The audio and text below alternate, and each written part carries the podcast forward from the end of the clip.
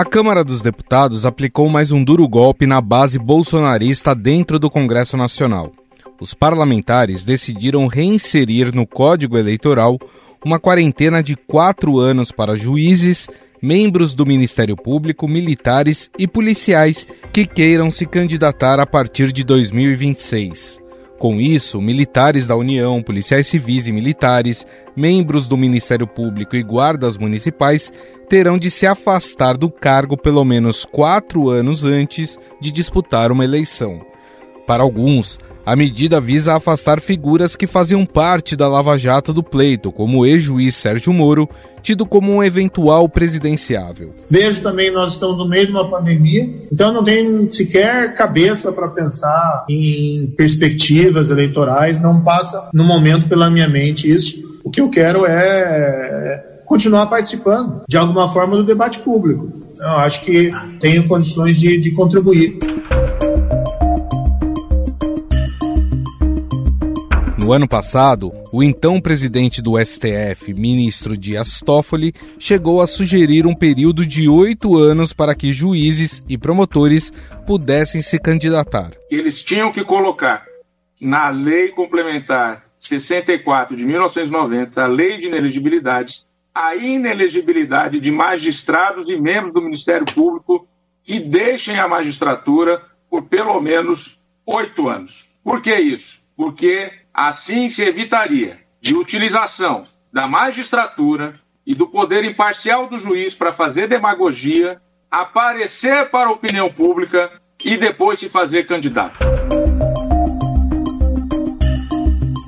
Especialistas em segurança pública veem com bons olhos a medida para coibir a politização dentro das polícias militares, como aconteceu no caso do coronel da Polícia Militar do Estado de São Paulo, Alexander Lacerda.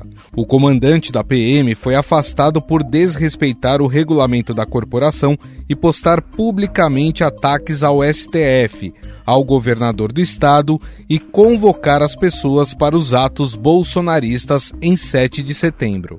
E foi afastado nessa manhã das suas funções na Polícia Militar uh, o coronel Alexander Lacerda, que atuava no comando de uma das unidades da Polícia Militar, por indisciplina. Aqui no estado de São Paulo, nós não teremos manifestações de policiais militares na ativa de ordem política.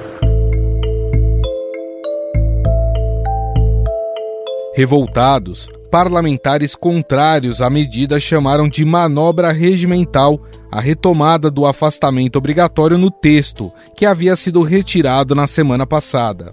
O deputado Igor Timo, do Podemos de Minas Gerais, não percebeu que o seu microfone estava aberto e xingou o presidente da casa, Arthur Lira. A felicidade e o ângulo de ver todas as movimentações do plenário, tá as articulações... Vai deixar eu falar de novo, quer ver que filha da... Quem é que falou aí? Presidente. Deputado Igor. Essa medida faz parte do novo Código Eleitoral, que está sendo discutido na Câmara. Para que as mudanças passem a valer nas próximas eleições, o texto que agora vai para o Senado precisa ser aprovado e sancionado pelo presidente da República até o início de outubro. Entre as mudanças estabelecidas no relatório está a proibição de divulgação de pesquisas eleitorais na véspera e no dia da eleição. Quem nos fala mais sobre essa medida aprovada pela Câmara é a repórter do Estadão em Brasília, Camila Turtelli.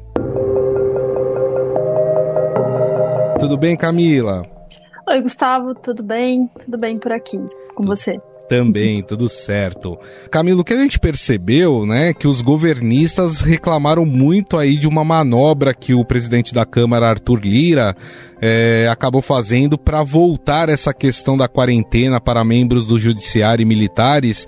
É, por que, que esse assunto acabou sendo colocado novamente em pauta, já que na semana passada parecia uma, uma decisão já tomada de que não haveria essa quarentena? Esse ponto aí da quarentena, ele apareceu num dos últimos é, relatórios da relatora, deputada Margarete Coelho, antes do texto e a votação, e ela colocou essa questão aí da quarentena numa das últimas versões antes de ir para o plenário, e isso gerou muita polêmica. É, foi chamada de regra Moro, que era uma tentativa de barrar o, o ex-ministro da Justiça, Sérgio Moro, enfim. A hora que chegou ali para votar, então ela colocou não mais valendo para 2022, valendo para 2026.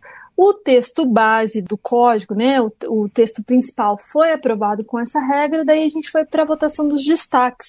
Os destaques são os pedidos que pedem para alterar determinados pontos do texto que são apresentados pelos partidos. Os partidos têm um número limitado do que eles podem colocar para votação nesses destaques, na hora de o PSL, ele colocou quase que todos os destaques que ele tinha direito foi em relação a essa quarentena. Então, o PSL primeiro colocou lá um destaque que era para tirar juízes e membros do Ministério Público da regra da quarentena. Depois tinha um destaque só para policiais, depois é, tinha um destaque só para militares.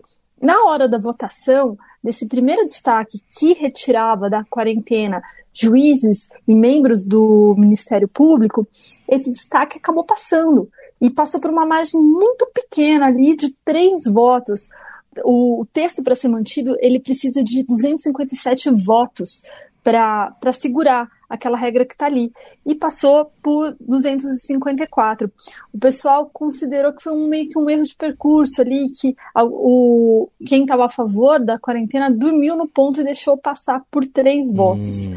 Daí, no começo dessa semana, os líderes da Câmara, com o presidente da Câmara, o deputado Arthur Lira, que é a favor dessa quarentena, vamos lembrar que a oposição também é a favor da, dessa quarentena, o Centrão é a favor da quarentena, eles se reuniram, ficaram quebrando a cabeça ali, como que a gente faz para retomar isso daí que não era para ter caído, e criaram essa tal emenda aglutinativa que é uma ferramenta regimental um pouco controversa, que era pegar dois destaques, juntar e criar um novo texto para votar algo que, que, né, que já foi vencido. Isso gerou muita revolta no plenário, principalmente do pessoal é, ali da bancada da bala do PSL, o deputado é, Major Vitor Hugo, que é o líder do governo, ele brigou bastante ali, falou que, que isso não estava correto, que o presidente da Câmara estava tentando é, uma manobra. O Podemos também, que é presidido pela deputada Renata Abreu, foi contra isso daí. E o pessoal do Partido Novo também brigou bastante. Mas eles não têm número, não tiveram número suficiente de deputados para barrar, para segurar essa regra. E essa quarentena foi retomada na votação que aconteceu de quarta-feira e avançou a madrugada de, de quinta-feira. Agora, entender um pouco, é, Camila, o, os motivos, né? O porquê que se queria tanto essa quarentena para militares e também para membros do judiciário. Seria para evitar aquela coisa do outsider, como aconteceu em outras eleições? Pessoas do judiciário, promotores, juízes, que se destacarem em alguma operação, conseguir ali se eleger e até mesmo né, diminuir um pouco é, o poder é, de base do presidente Jair Bolsonaro com os militares, sabendo que boa parte dos militares são apoiadores, na verdade, do presidente Jair Bolsonaro. Tem um pouco a ver com isso? É, então, tem toda essa questão política aí, né? O que, que eles tentam? A justificativa oficial para essa quarentena, que são pessoas que têm é, poder de decisão, que podem é, movimentar coisas importantes ali nas vésperas da, das eleições. Então, tem é, essa tentativa de segurar esse pessoal aí da segurança pública. Vamos lembrar que ali antes do, da manifestação do 7 de setembro, teve aquela movimentação é, da polícia militar, de algum, algumas pessoas ali da polícia militar, como até o, o, o Estadão revelou em algumas reportagens, uhum. é, se, se convocando, é, chamando pessoas para manifestações aí em prol do, do presidente Bolsonaro. Então, assim, a justificativa oficial é evitar essa influência, que essa vantagem que essas pessoas teriam em relação aos demais candidatos que não seriam detentores de cargos é, com esse poder de decisão, esse poder de influência é, na vida do país, né? Já dá para saber se, se os senadores estão com disposição de votar isso para que as regras já, já comecem a valer para o pleito do ano que vem e se há também uma percepção de que alguns pontos desse novo código eleitoral podem ser modificados lá no Senado. Já, já se tem uma, uma previsão em relação a isso? É, na quarta-feira mesmo, né, pela, no começo ali da tarde, teve uma reunião em, entre o, com o presidente da Câmara, Arthur Lira, com o presidente do Senado, Rodrigo Pacheco, com líderes da Câmara e com líderes do Senado. Eles sentaram ali para conversar principalmente sobre todo, tem um pacotão né, de projetos é, relacionados à reforma eleitoral tramitando no Congresso. Então, eles sentaram para conversar justamente sobre isso. Tanto que teve um comprometimento ali do, do presidente do Senado em colocar o código para votar, para tentar dar tempo de aprovar isso antes de outubro. Ele se comprometeu a conversar sobre isso até nessa sexta-feira. O senador Renan Calheiros, lembrando que é o, relator lá da CPI da Covid, né, disse que vai trabalhar no Senado para manter, é, para votar alguns aspectos do código rapidamente principalmente a questão da quarentena. A gente percebe que essa questão da quarentena, ela tem muito apoio dentro do Congresso e se for para escolher alguma coisa ali que deve passar, eu escolheria a quarentena. Agora, assim, esse código ele é muito grande, ele é muito abrangente, ele tem vários outros pontos é, polêmicos que podem ser barrados no Senado, né? Ele tem é, questões que mexem com a lei da, da ficha limpa. Outra questão bastante polêmica desse, dentro desse projeto é sobre a divulgação de pesquisas eleitorais. Uhum. Ele proíbe a divulgação de pesquisas eleitorais no dia anterior e no dia da eleição. Mas assim, tem muita coisa claro. esse, esse projeto, né? São quase é, 900 artigos. Então, não sei como que o Senado vai dar conta de analisar isso até outubro isso ir para sanção e se tiver veto voltar. Maravilha. Bom, nós conversamos com a repórter do Estadão lá em Brasília, Camila Turtelli, ela que acompanhou e continua acompanhando aí o desfecho do novo Código Eleitoral lá no Congresso Nacional, agora o texto encaminhado para o Senado, né? O Senado, como a Camila explicou, tem até aí outubro para dar o seu parecer, para votar, né? Para que essas regras, algumas delas pelo menos, é, comecem a valer já no pleito de 2022. Camila, queria te agradecer mais uma vez. Muito obrigado, viu? Eu que agradeço, chame sempre, adoro participar do podcast.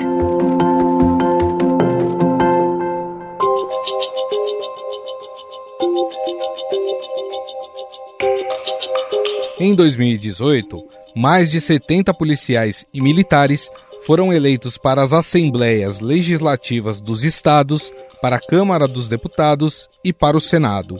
Esse número é quatro vezes maior em relação às eleições de 2014, quando apenas 18 haviam sido eleitos. Desses mais de 70 eleitos na última eleição, quase 60% estavam filiados ao PSL, partido de Jair Bolsonaro à época. Nas eleições de 2018, alguns juízes largaram a toga e foram eleitos após cumprirem o prazo de seis meses exigido atualmente.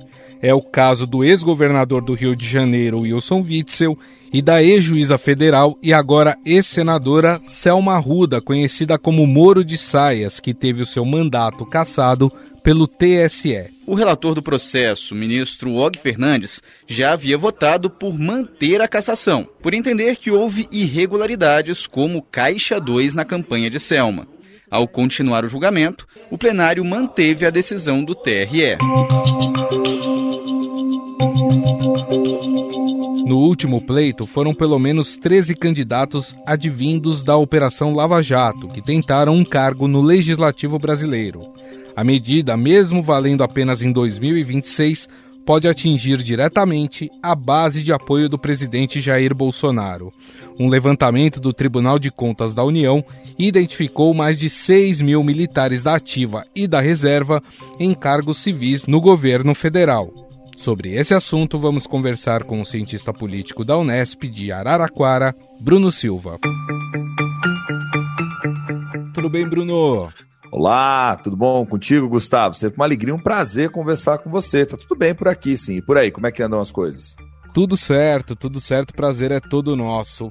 Bruno, queria saber de você como é que você analisa um dos pontos desse novo Código Eleitoral é essa quarentena de quatro anos para membros do Judiciário e também para policiais e militares das Forças Armadas, né? Essa medida, de certa forma, ela foi colocada mais por uma, entre aspas, vingança dos políticos a magistrados que fazem parte aí de operações que visam de fato os políticos ou existe também uma percepção de que é preciso diminuir o poder dentro dos quartéis militares e até mesmo diminuir um pouco o poder desses membros do judiciário? Olha, Gustavo, como já se tornou muito tradicional aqui entre nós, né? Toda vez que a gente fala qualquer assunto associado à política, vem aquela palavrinha mágica chamada depende.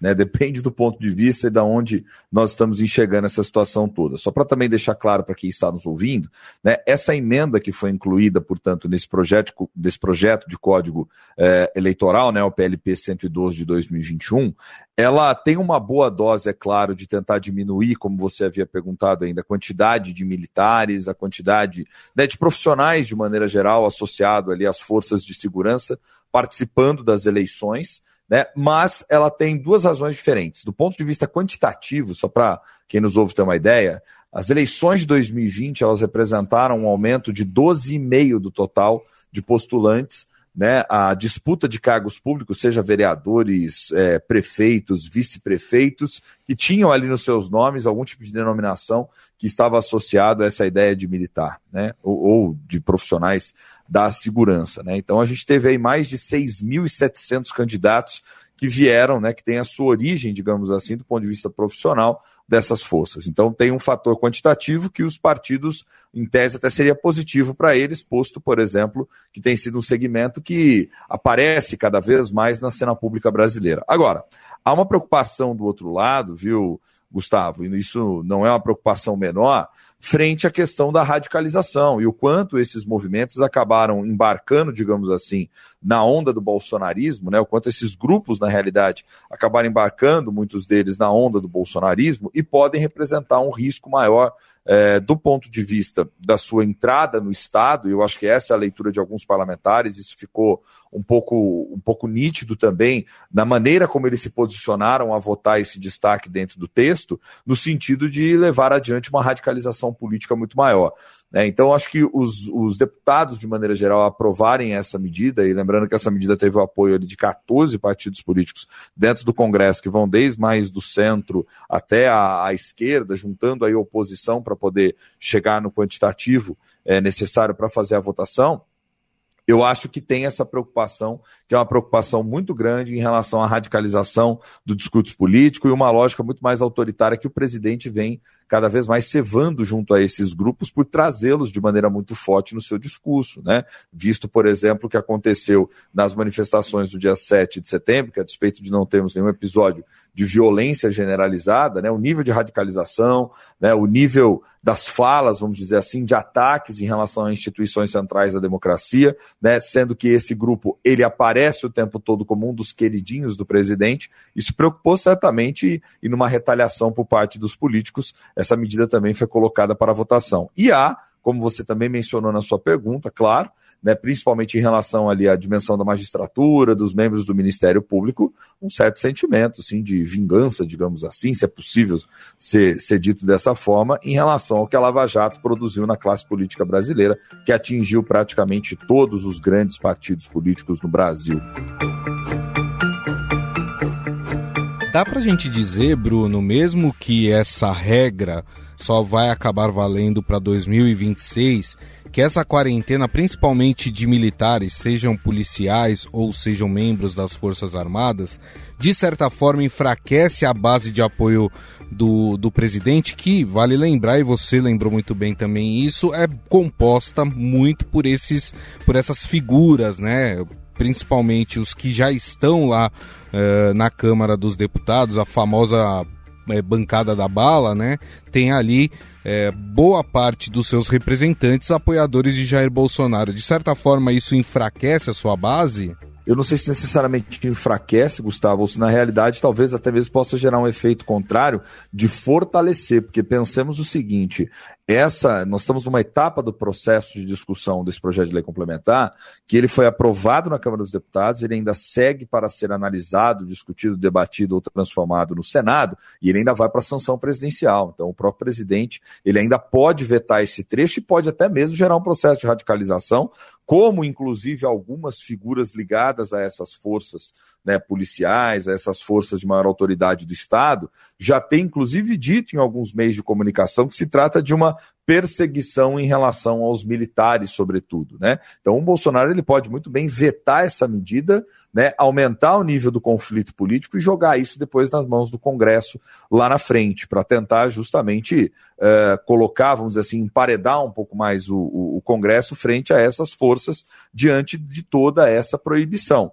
E tem também um cálculo político, né, Gustavo, que a gente não pode se esquecer, porque o mundo da política ele é feito, obviamente, do contexto do que está acontecendo ali naquele exato momento. Há uma expectativa, inclusive, talvez, de setores políticos, de deputados, parlamentares, lideranças de partido, né, de que numa eventual derrota, por exemplo, em 2022, do presidente atual Jair Bolsonaro, dessa escalada autoritária ou dessa radicalização do processo político ser ainda mais intensa, não só é, com ameaças, mas partindo inclusive para um nível de beligerância muito maior entre as forças políticas do país. E é preciso prestar atenção nos sinais também. Bolsonaro tem sinalizado muito para esse grupo, tem aprovado uma série de medidas que vão é, ao seu encontro, como por exemplo é, a mais recente, que beneficia, né, o que traz ali uma, facilidade, uma facilidade maior, maior para que os militares possam, por exemplo, adquirir a sua casa própria. Então, quer uhum. dizer, há uma série de, de, há uma série de sinais que vem sendo feitos por parte do presidente para essa base de apoio, que é onde ele vai nutrir o seu radicalismo, certamente.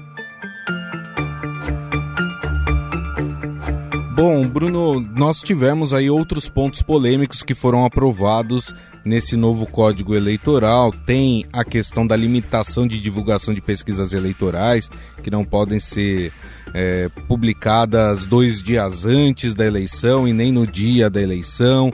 Tem a diminuição do prazo para a Justiça Eleitoral analisar irregularidades nas campanhas tem uma série de regras aí que enfraquecem a lei da ficha limpa. Dá para a gente dizer que no cômputo geral, o texto que segue agora para o Senado é um retrocesso?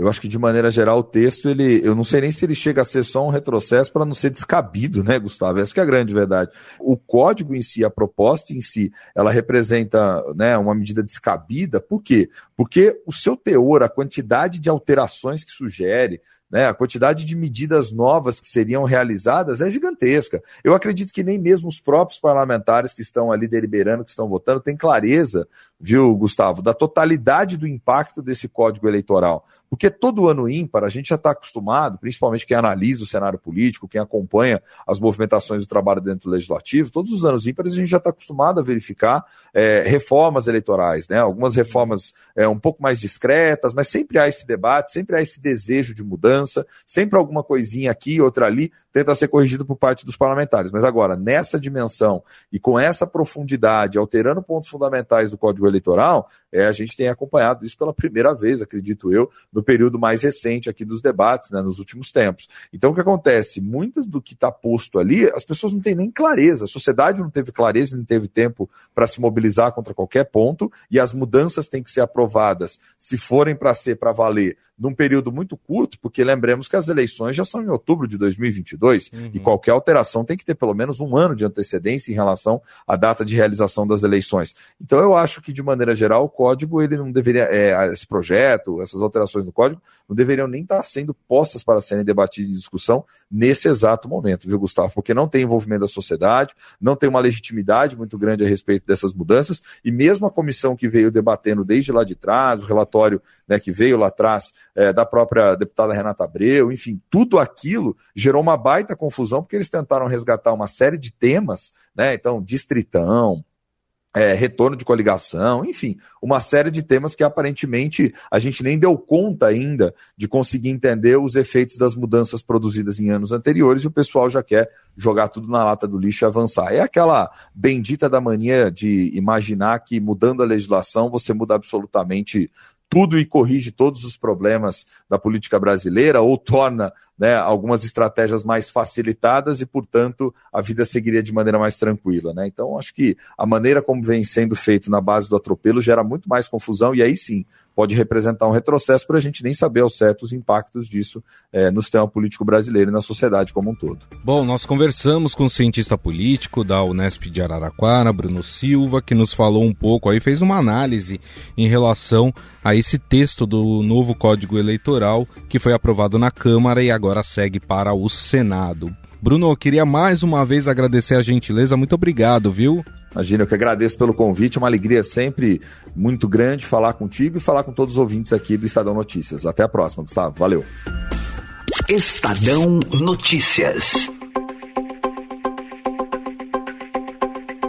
O Estadão Notícias desta sexta-feira vai ficando por aqui. Contou com apresentação minha, Gustavo Lopes, produção de Jefferson Perleberg e Ana Paula Niederauer e a montagem é de Moacir Biasi. O editor do núcleo de áudio do Estadão é Emanuel Bonfim e o diretor de jornalismo do Grupo Estado é João Fábio Caminoto. Mande a sua mensagem para o nosso e-mail podcast@estadão.com. Um abraço e até mais.